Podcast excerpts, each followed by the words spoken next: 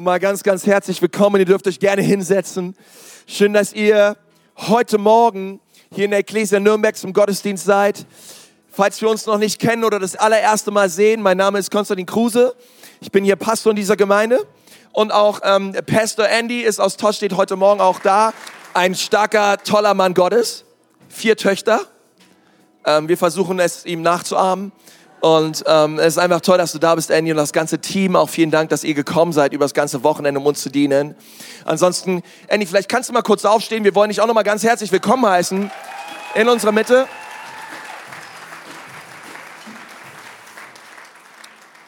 Ja, schönen guten Morgen. Der erste FC Nürnberg träumt von der ersten Liga, richtig? Er träumt wieder von der ersten Liga. Ich bin äh, bekennender Bayern-Fan. Oh. Hat euer Pastor euch nicht gelehrt, Dinge zu bekennen?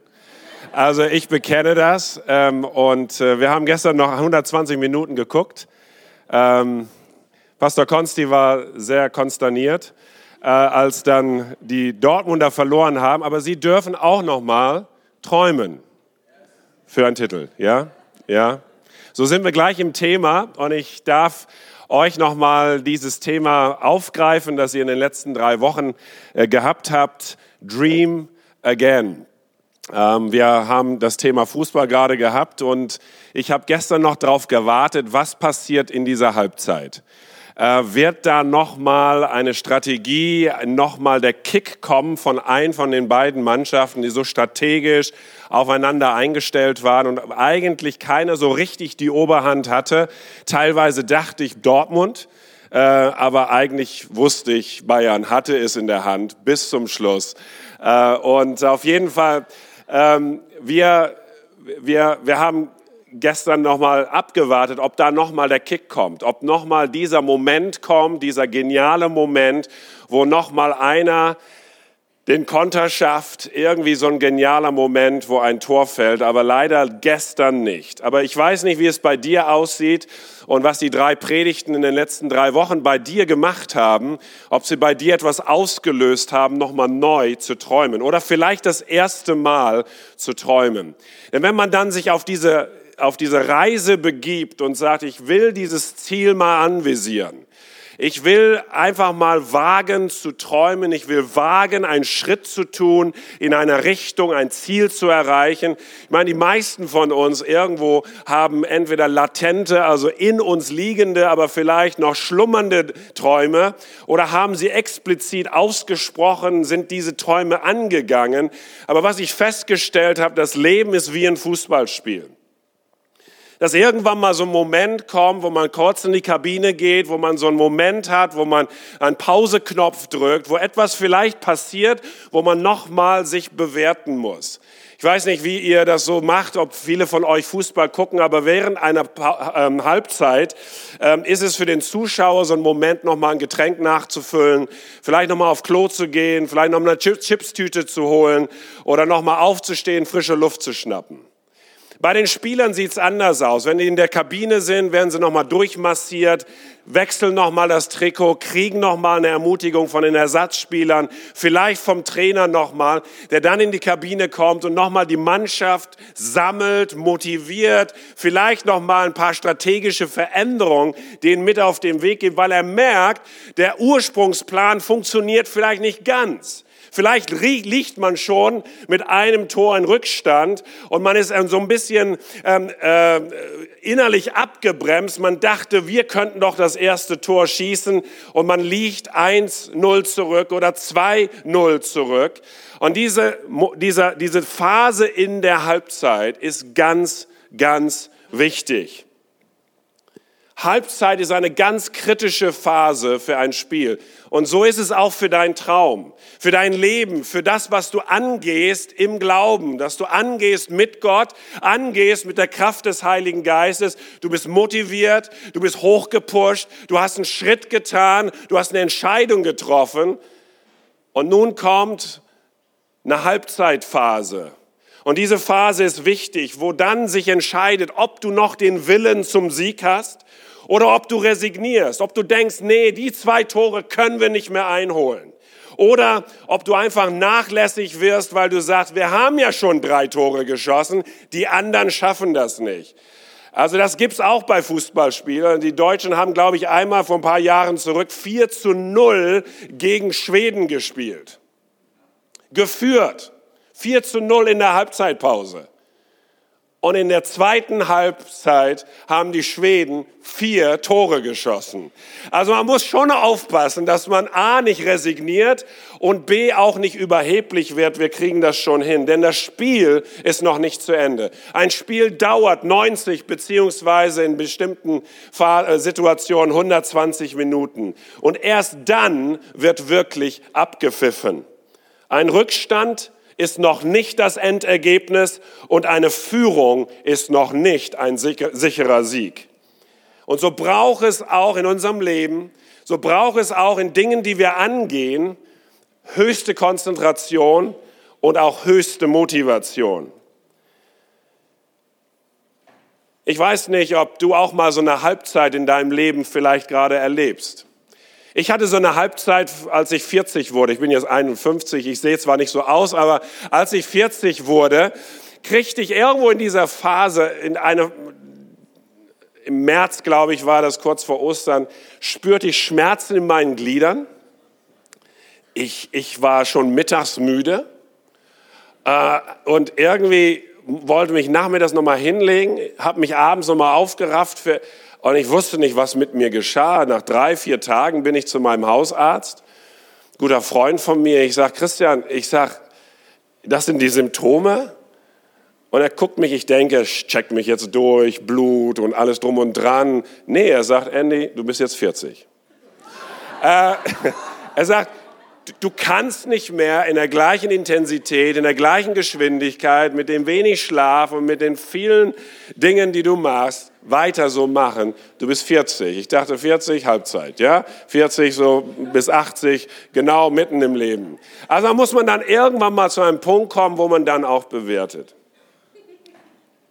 Ich möchte euch einfach mal mit reinnehmen in eine Geschichte, die mit meinem Leben zu tun hat, indirekt und direkt. Es geht um meine Großmutter.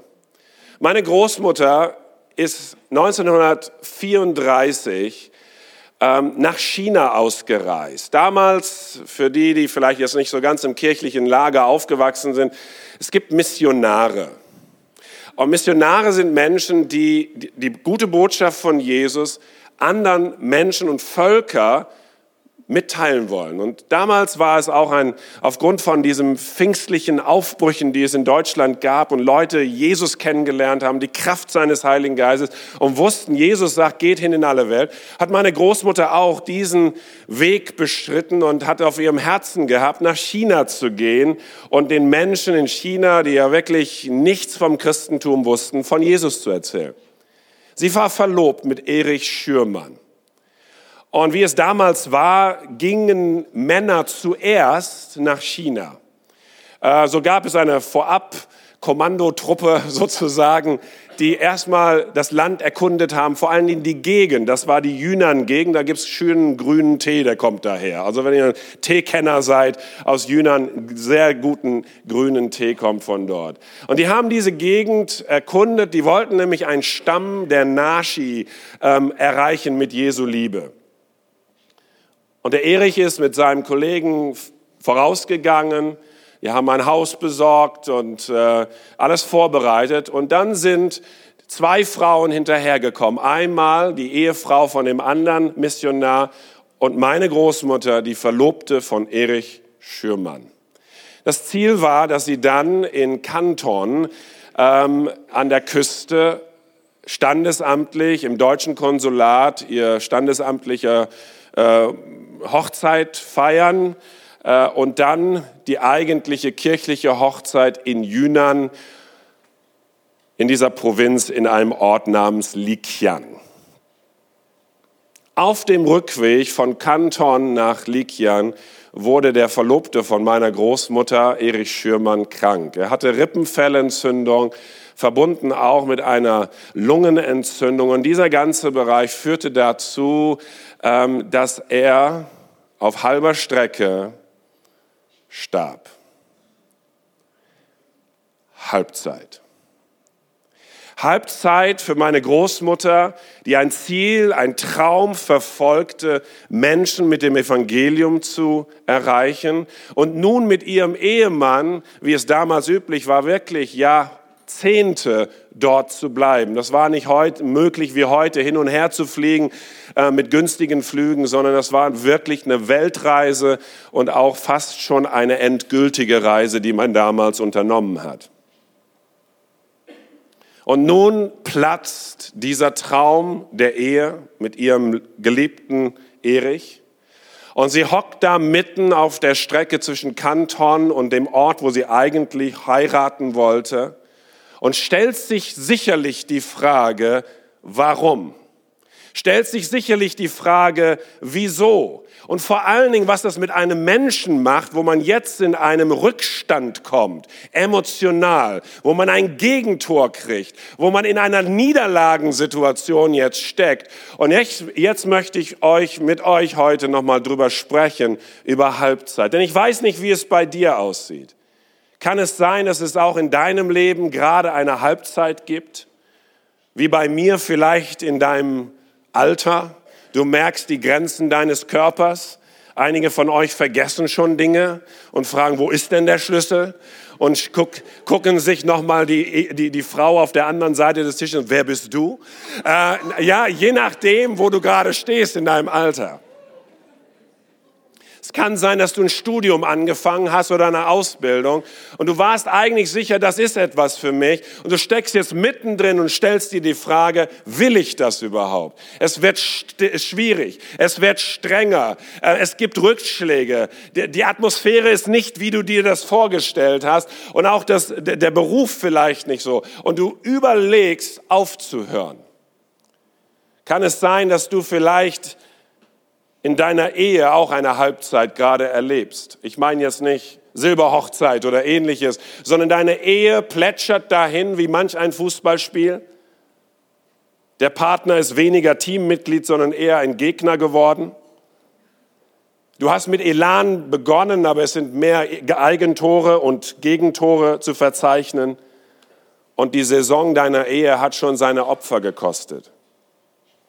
Es kann sein, dass du Kinder hast und auch in der Kindererziehung steckst du mitten in der Erziehung. Die Kinder sind 14, sie sind 15 und du fragst dich, was habe ich da in die Welt gesetzt? Es ist Halbzeit. Du, ja, so ist das Leben. Und du bewertest dich. Du bist in der Kabine und du sagst, habe ich alles richtig gemacht?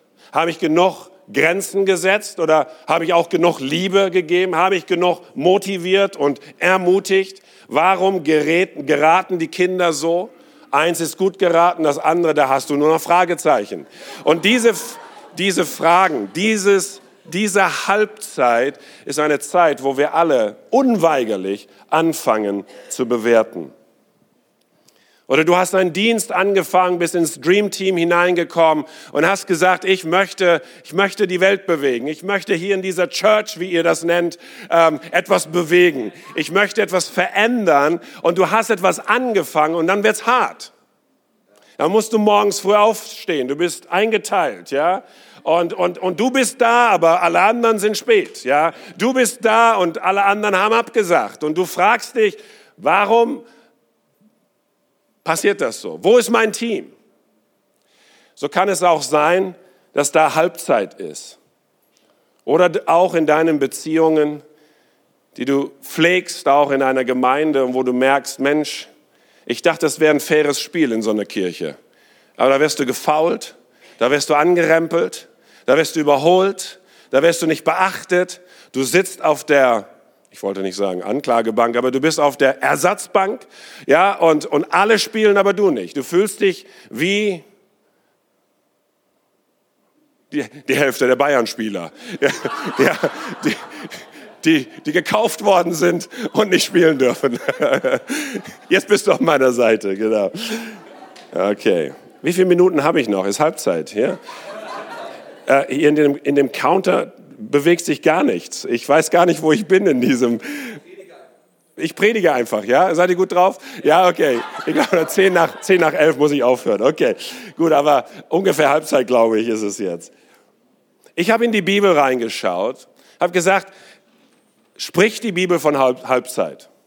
Und ich habe tatsächlich herausgefunden, dass es, dass es Halbzeit gab in dem Leben von einigen in, in der Bibel. Und die Bibel ist so ein, ein Buch, das herrlich ehrlich ist und uns hilft, einfach mal reinzuschauen in das Leben von Menschen, die mit Gott zu tun haben, die mit Gott gelebt haben, die Gott geführt, berufen und auch zum Ziel bringen wollte und einfach von ihnen zu lernen, wie sie auf ihrem Spielfeld, in ihrem Spiel gelebt haben und was in ihrer Halbzeit stattgefunden hat.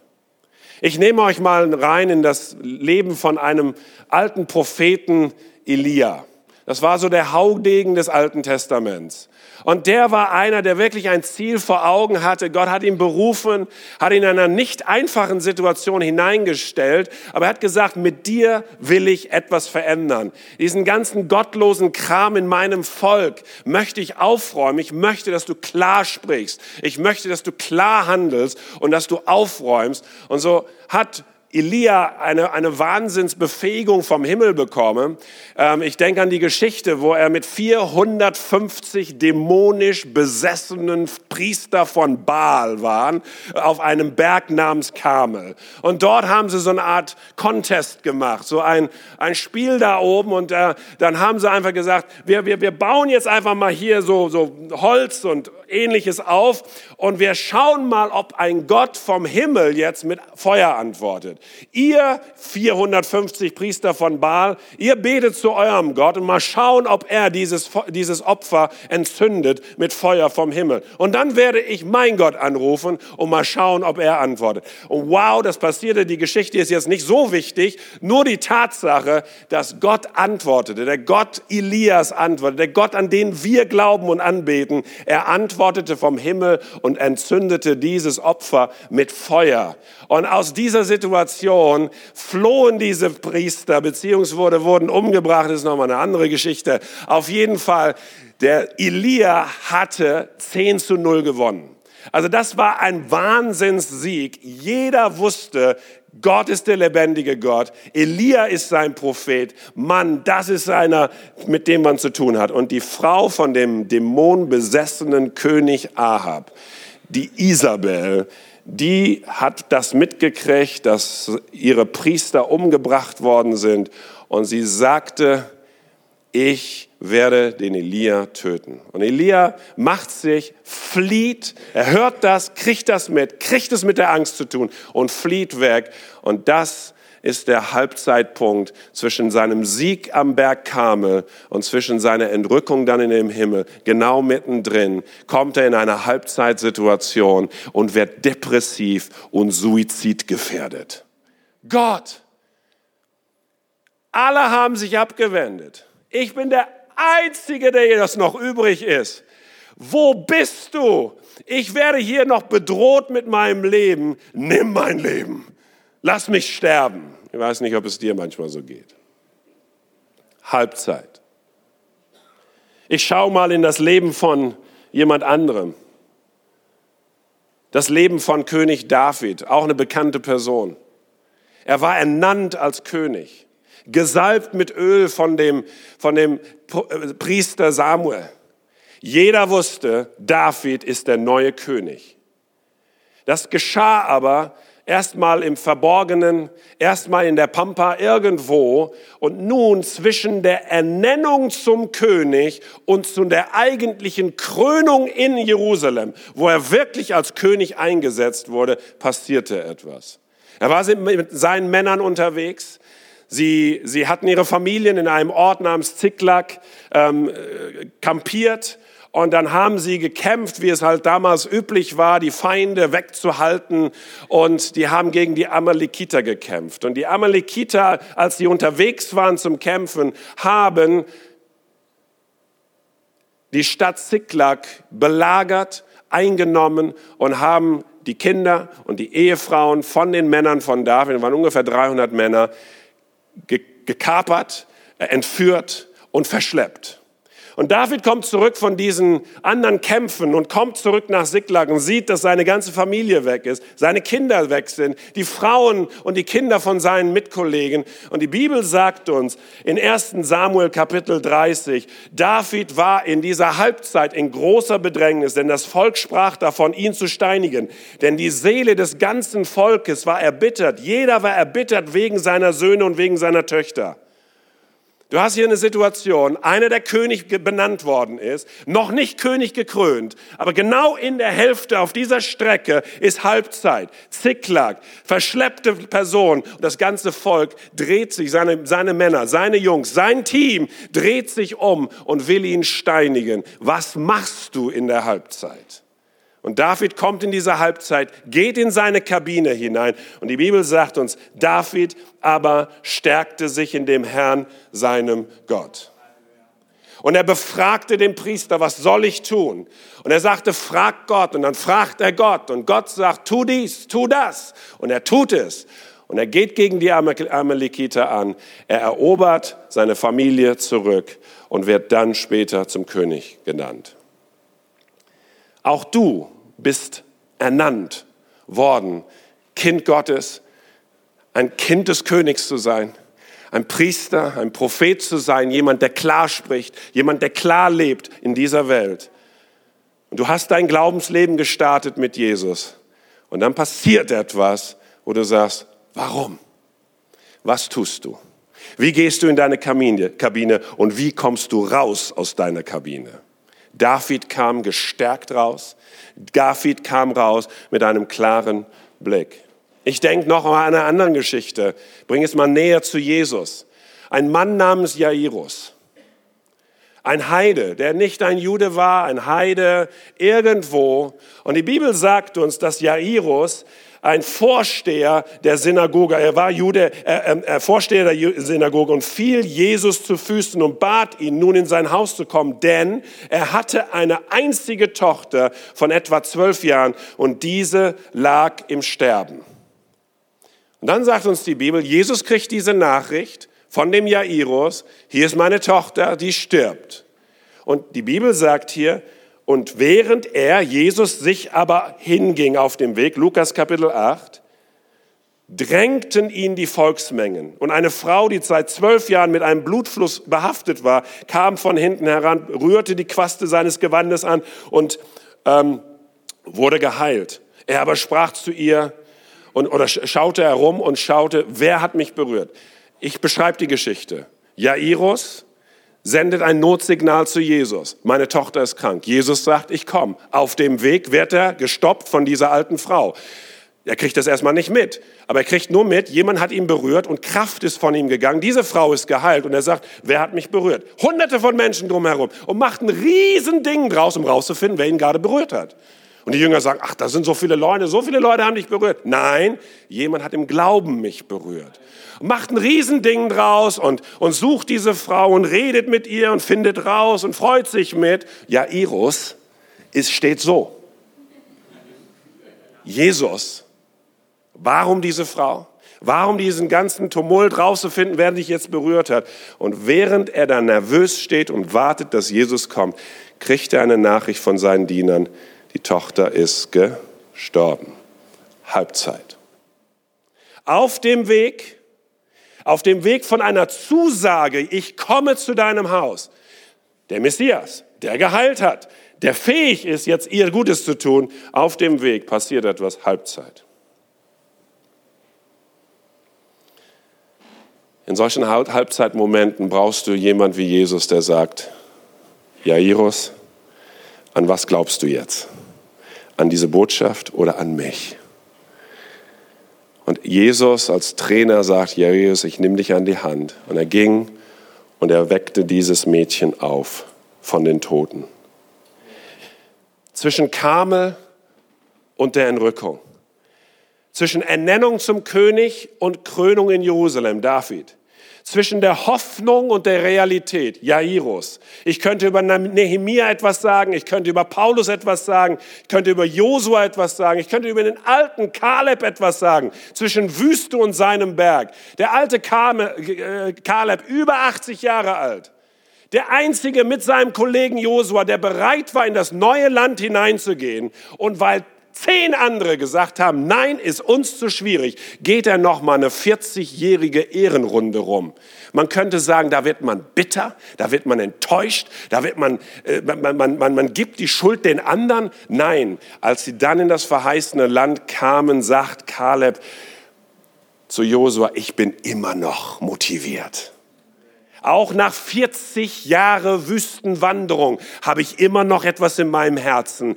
Halbzeit. Ich bin bereit, noch einen Berg zu erklimmen. Gib mir diesen Berg. Gib mir diese Aufgabe. Ich bin bereit, aus der Kabine herauszukommen. Egal wie meine erste Halbzeit aussah. Ich habe noch Kraft und ich habe noch Vision. Und war es nicht Jesus, wo die Bibel sagt, zwischen Kreuz und Herrlichkeit. Hebräer 12, Vers 2, 1 und 2. Deshalb lasst uns auch, da wir eine so große Wolke von Zeugen um uns haben, jede Bürde und die uns so leicht umstrickende Sünde ablegen und mit Ausdauer laufen den vor uns liegenden Wettkampf, indem wir hinschauen auf Jesus. Und jetzt kommt die Beschreibung. Jesus, den Anfänger und den Vollender des Glaubens, der um der vor ihm liegenden Freude willen die Schande, die Schmerzen und das Kreuz nicht achtete, sondern das Kreuz erduldete und sich gesetzt hat zur Rechten des Thrones. Jesus, der mitten in diesen Schmerzen von Garten Gethsemane, diese seelischen Schmerzen, die Schmerzen am Kreuz, sagt, es gibt noch ein Ziel. Und egal wie meine jetzige Situation aussieht, wie viel Schmerzen ich jetzt erlebe, ich raffe mich auf. Ich sag's mal mit meinen Worten. Ich, es gibt noch ein Ziel. Ich sehe noch Hunderte, Tausende, Millionen von Menschen, die die Erlösung brauchen. Ich bin bereit, diesen Weg zu gehen. Halbzeit. Wo stehst du? Was passiert in deiner Kabine? Welche Ermutigung willst du aufnehmen? Wer ist der Trainer an deiner Seite? Welche Hoffnung treibt dich? Ich komme mal zurück zu meiner Großmutter. Halbzeit. Sie ist dort und es gibt Briefe, die sie damals geschrieben hat. Es gab ja keine E-Mails, keine SMS, keine gar nichts anderes. Sie haben Briefe geschrieben. Diese Briefe sind aufbewahrt worden und ich habe das Privileg gehabt, einige von denen auch zu lesen zu lesen.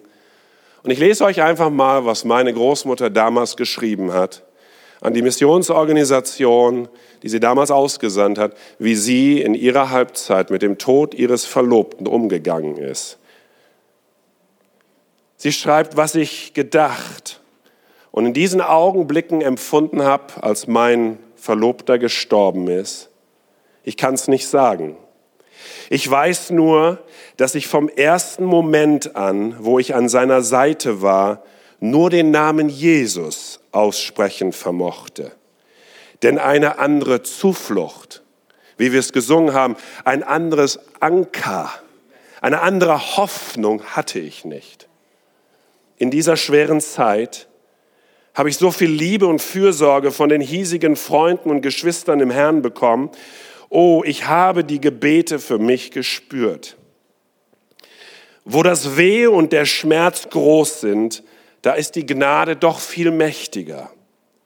Wenn nun die Karawane in diesen Tagen kommen und hier soweit alles erledigt ist, so werde ich mich wohl mit den beiden Amerikanerinnen zurück nach Likian aufbrechen. Ich möchte mit meinem ganzen Leben dem Herrn dienen und die Arbeit fortsetzen, die mein Liebster hin niedergelegt hat. Er sagte mal zu mir letzthin, ich freue mich so, dass meine Berufung eine so klare war, denn auch dann, wenn mein Leben jetzt enden sollte, dann weiß ich doch, mein Weg nach hier war richtig.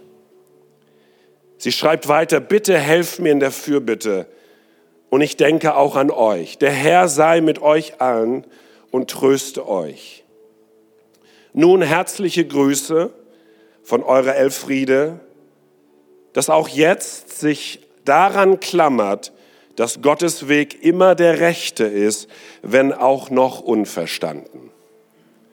Meine Großmutter ging zurück zu dieser Missionsstation, arbeitete einige Jahre, nicht lachen, aber als Ersatzmissionar hat die Missionsgesellschaft einen Mann namens Gottfried Starr nach China gesandt. In China haben meine Großmutter und Gottfried sich kennengelernt, lieben gelernt und haben geheiratet und haben vier Kinder bekommen. Meine Mutter ist die Linke auf diesem Familienbild.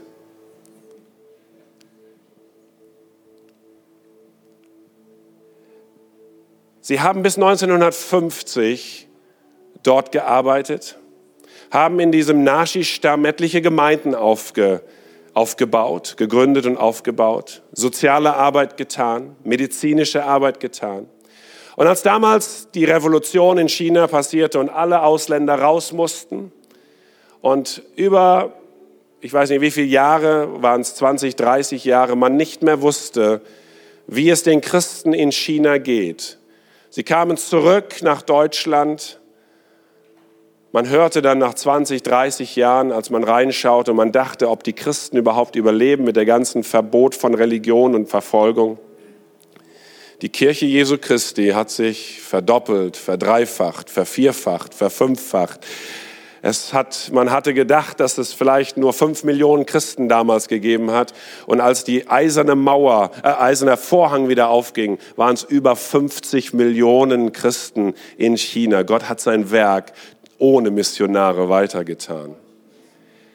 Hier war eine Frau, die in ihrer Halbzeit noch eine Entscheidung getroffen hat und sie hat Gnade bekommen. Sie hat geheiratet, hat vier Kinder bekommen, zwölf Enkelkinder. 24 Urenkelkinder. Ich bin einer der Enkel. Und jetzt neulich, meine Tochter ist gerade in Indien in der Internatsschule, wo ich aufgewachsen bin, denn meine Eltern in dem nächsten Bild, seht ihr, waren Missionare in China, äh, in Indien für 23 Jahre. Meine Mutter hatte das auf dem Herzen, auch weiter, auch hier diese Berufung zu leben. Und meine Tochter ist im Süden von Indien in einer Schule, in der ich äh, aufgewachsen bin. Und vor einigen Jahren war ich da, habe diese Schule auch besucht, hatte meine Tochter mit, deswegen hat das auch bei ihr gecatcht, heute da zu sein. Und wir saßen an einem Tisch in einem Restaurant und ein chinesisch aussehender Australier ähm, saß gegenüber. Und wir kamen ins Gespräch. Er war Arzt und ich fragte, ja, wo, wo ist er denn Arzt? Ja, ich tue Dienste in China. Ich sag, wo in China? Er sagt, in der Yunnan-Provinz. Und ich sagte, ja, wo denn? Ja, in Liqiang. Ich sag, Liqiang, meine Großmutter war da. Er sagt, ja, ich weiß. Das, was sie dort gepflanzt hat, das, was sie dort begonnen hat, ist explodiert. Vor letztes Jahr habe ich eine ZDF Bericht gesehen von einer ZDF-Reporterin, die in den Bergen von den Dali-Gegend und die Nashi-Stämme einen Bericht gemacht hat. Und sie hat eine Kirche nach der anderen erwähnt, dass die Menschen dort gläubig sind, Christus gläubig sind. Warum erzähle ich diese persönliche Geschichte? Ich möchte dich ermutigen, in deiner Halbzeit nicht aufzugeben. Ich möchte dich bei allen Zielen, bei allen Träumen, die du angehst, bei dem Weg, der auch manchmal lang ist, durch manch eine Holper-Situation, manch ein Foul, manch einen Rückschlag, manch eine Auswechslung, ich möchte dich ermutigen, an diesem Anker der Hoffnung festzuhalten. Ich lade dich ein, kurz deine Augen zu schließen. Und einfach jetzt zu sagen, Jesus, hier bin ich in meiner Kabine, hier bin ich mit meinen Mitspielern, du siehst meine Blessuren, du siehst, wo ich gefault worden bin, ich habe sogar eine, eine, gelbe Karte bekommen. Ähm, ich weiß nicht, ob ich eingewechselt werde. Ich verstehe nicht, warum ich ausgewechselt worden bin. Aber ich bin Teil eines Teams, Teil einer Gemeinschaft. Und ich möchte dieses Ziel, das du mir gesteckt hast, diesen Traum, den du in meinem Herzen gelegt hast, ich möchte ihn nicht aufgeben, sondern ich bitte dich, dass ich aus dieser Halbzeit rauskomme, nochmal die, die zweite Halbzeit jetzt spielen werde mit deiner Gnade, mit deiner Ermutigung, mit deiner Stärke, Herr. Ich möchte nicht aufgeben, bis der letzte Pfiff gepfiffen worden ist. Denn du bist derjenige, der mich in deiner Hand hält. Du bist der, der meine Zeit bestimmt. Du bist der, der mich ermutigt. Du bist der, der mich motiviert. Halleluja. Vielleicht bist du heute hier und du möchtest dich vielleicht mit einem Gebetshelfer am Ende des Gottesdienstes verbinden und sagen, bete für mich. So und so sieht meine Halbzeit aus. Ich bräuchte eine Ermutigung. Ich bräuchte eine Seelenmassage. Ich bräuchte noch einen Zuspruch des Himmels. Es kann aber auch sein, dass du heute hier bist und du sagst, Mensch, Pastor, ich, du, du erzählst da von Halbzeiten und so. Ich bin einfach auf diese Welt gekommen. Ich frage mich, warum ich hier bin. Ich lebe mein Leben, ich lebe es so gut ich kann. Ähm, ja, das Leben ist hart, aber was hat Jesus damit zu tun? Ich möchte dich einladen, dich in die Hand des besten Trainers zu begeben. Man sagt, Pep Guardiola war gut. Ich würde sagen, Jürgen Kloppe ist noch besser. Ich würde sagen, es gibt andere gute Trainer auf dieser Erde. Aber ich sage dir, derjenige, der der beste Trainer für dein Leben ist, ist Jesus. Der kann dir die beste Strategie ausmalen. Er kann dich, wenn du niedergeschlagen bist, wieder aufbauen. Er gibt dir eine Perspektive, die mehr ist als nur ein Pokal. Es ist das ewige Leben mit ihm mit einer Lebensqualität, die tiefer ist, als was du bisher kennengelernt hast. So lade ich dich ein, heute auch dein Leben in die Hand von Jesus zu geben. Amen. Wenn du das gerne machen möchtest, dort, wo du gerade sitzt, und du sagst, ja, das möchte ich tun, ich möchte heute mein Leben Jesus geben. Er soll mein Herr werden und ich möchte ihm nachfolgen, dort wo du gerade sitzt und du möchtest diese Entscheidung treffen, heb doch mal kurz deine Hand hoch. Sag, ja, hier bin ich. Jesus, ich gehöre dir. Komm in mein Leben. Danke, deine Hand sehe ich, deine sehe ich auch, deine sehe ich auch. Sind noch mehr Hände da? Da hinten, eure Hände sehe ich auch. Danke, Jesus. Dankeschön, ihre Hand sehe ich auch. Super Entscheidung, hier vorne auch, super. Ich möchte dich so einladen, dass du, ich möchte gerne ein Gebet sprechen. In diesem Gebet wollen wir Jesus unser Leben geben. Und dort, wo du gerade sitzt, du kannst das Gebet gerne nachsprechen im Glauben. Es ist ein Gebet der Lebensübergabe. Einfach dort, wo du gerade sitzt, bete mal, Herr Jesus Christus, bitte komm in mein Leben. Ich bitte dich, dass du mich reinwäscht heute Morgen von allen Sünden meines Lebens es tut mir so leid, dass ich mein Leben lang ohne dich gelebt habe. Aber heute komme ich zu dir. Sei du mein Herr. Sei du mein Retter. Jesus, rette mich. Amen.